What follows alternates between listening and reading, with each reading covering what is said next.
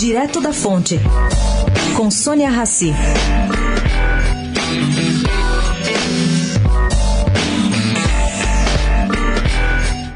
A conversa ontem em Washington entre o ministro Paulo Guedes e Larry Kudlow, principal assessor econômico de Donald Trump, não se limitou a discutir relações comerciais entre Estados Unidos e Brasil.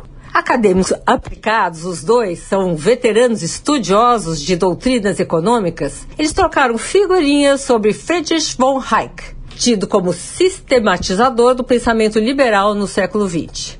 Falaram também sobre Ludwig von Mises, célebre teórico da escola austríaca do liberalismo econômico, e Ludwig Erhard, chanceler alemão de 1963 a 1966, reconhecido pela reconstrução da Alemanha no pós-guerra. E não faltaram menções ao conhecido Thomas Friedman e sua globalização econômica.